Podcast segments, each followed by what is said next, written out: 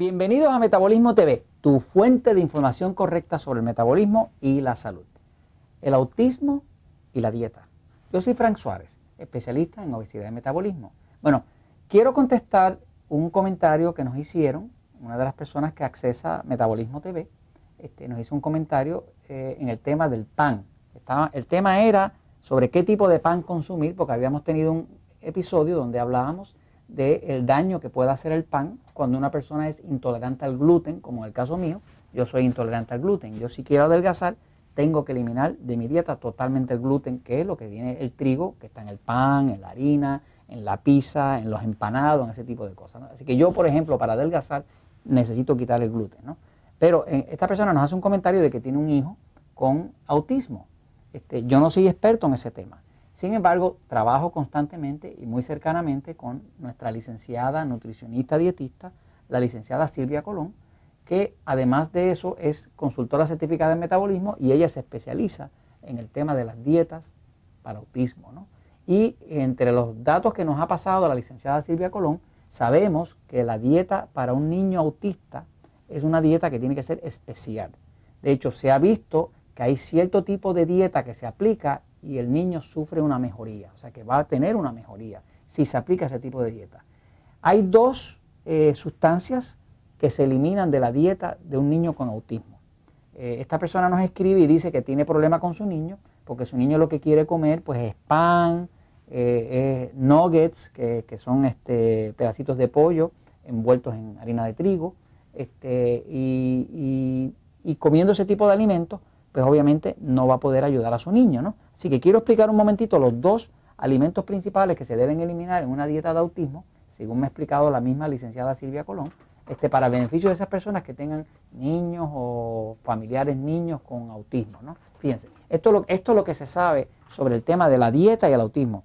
Y lo que he visto y lo que he sabido es que se puede mejorar dramáticamente la condición de autismo en un niño este, mejorándole la dieta. Las dos sustancias principales que se eliminan en la dieta de un niño autista son, son dos. Uno es el gluten. Gluten. Esto bien. Gluten. Esta sustancia es una proteína que contiene el trigo. Estamos hablando de lo que se usa para hacer el pan, para hacer este, la pizza, para empanar los, los nuggets, para, o sea, el trigo está donde quiera. En nuestra sociedad el trigo está donde quiera. Está, inclusive se usa para espesar las cremas, las salsas.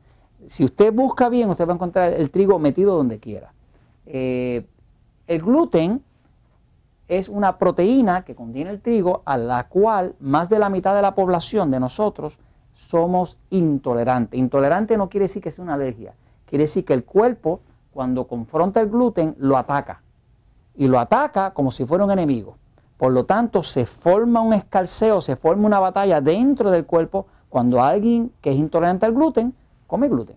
En mi caso, yo lo conozco bien el tema porque mi cuerpo es intolerante al gluten. Yo puedo comer un montón de cosas, pero si quiero adelgazar o quiero mantener la salud, tengo que evitar el gluten. Así que yo, personalmente, Frank Suárez, yo no toco el pan, no toco la harina, no toco nada que tenga que ver con, con el gluten, que es lo que contiene la harina de trigo. ¿no? De hecho, la palabra gluten viene del latín glut, que quiere decir pega. La, palabra en inglés glue, de pega, G-L-U-E, viene del mismo sitio. O sea, y es que el gluten es como si fuera una pega. De hecho, cuando entra al intestino, tiende a pegarse a las paredes del intestino y si el cuerpo lo ve pegado a la pared del intestino, lo ataca y con eso le hace daño al intestino. Hay muchas personas, sobre las personas que tienen este, problemas intestinales, este, como Crohn's disease, enfermedades así crónicas, tienen intolerancia al gluten. Así que una de las cosas principales que hay que eliminar es el pan, la harina, los empanados. Este tipo de alimentos hay que eliminarlo. Ahora, ¿qué alternativa le doy?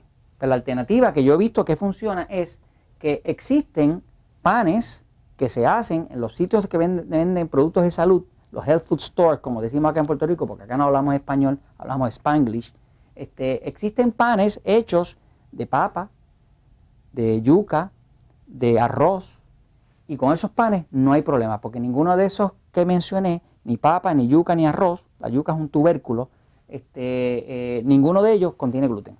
El gluten está en el trigo y en algunos otros eh, alimentos, como decir en la avena. La avena contiene gluten. Tiene menos cantidad, pero lo tiene también. Si usted hace una búsqueda allá en el Señor que todo lo sabe, en Google, va a ver que el gluten está en varios tipos de granos y usted tiene que evitar todo lo que contenga gluten, ¿no? Pero hay alternativas, puede usar pan de arroz, eh, pan de yuca, pan de papa, este, y eso, inclusive si quiere preparar unos nuggets a su niño, eh, pues puede tomar los pedacitos de pollo y los empana en harina de arroz. La harina de arroz existe en todos los países. Usted empana en harina de arroz y le queda igualito que los nuggets eh, comunes y corrientes de trigo, pero le quita el gluten al niño. Entonces, lo otro que hay que eliminarle, que siempre se elimina en la dieta de, autismo, es una proteína específica que contiene eh, la leche. Este, es, un, es un lácteo y se llama caseína. La leche contiene varias proteínas, por ejemplo, los batidos de nosotros, los batidos que nosotros usamos en el sistema para adelgazar, que son de, de whey, de suero de leche, pues tienen un tipo de proteína, que es la proteína que se saca del suero de leche. Esa es una proteína distinta a la caseína. La caseína es una de las proteínas que tiene la leche, pues tiene varias, que, que de hecho es una proteína que algunas personas tienen intolerancia a ella. Y cuando tienen intolerancia a ella le hacen mucho daño. ¿Qué pasa? Esto va a estar en los quesos, va a estar en los lácteos. ¿Qué pasa? La caseína es, una proteína que es bien pegajosa. Es tan pegajosa que en los tiempos medievales, si usted busca en internet, va a ver, la historia de la caseína es interesante. La caseína se usaba en los tiempos medievales, por allá en los tiempos de, los reinos esos medievales, se utilizaba para hacer muebles, porque se usa como pega.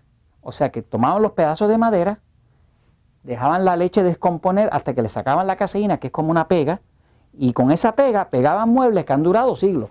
O sea que es como una pega, por eso es que también es muy difícil para algunas personas digerirlo, porque es como si fuera una pega. Fíjense que aquí le hablé de pega y acá le hablé de pega también. O sea, son sustancias, unas proteínas muy difíciles de digerir. Así que dos cosas que se puede hacer para mejorar a un niño con autismo es esa. Quitarle totalmente el gluten, cambiarle por panes y harinas que sean de arroz, de papa, de yuca y demás, y, quitarle las fuentes que sean las fuentes de caseína. Se puede usar, eh, hay leche de almendra, hay leche de, eh, inclusive leche de, arroz y demás que se pueden utilizar para que el niño no tenga que usar ni caseína ni gluten. Y esto se los comento porque la verdad siempre triunfa.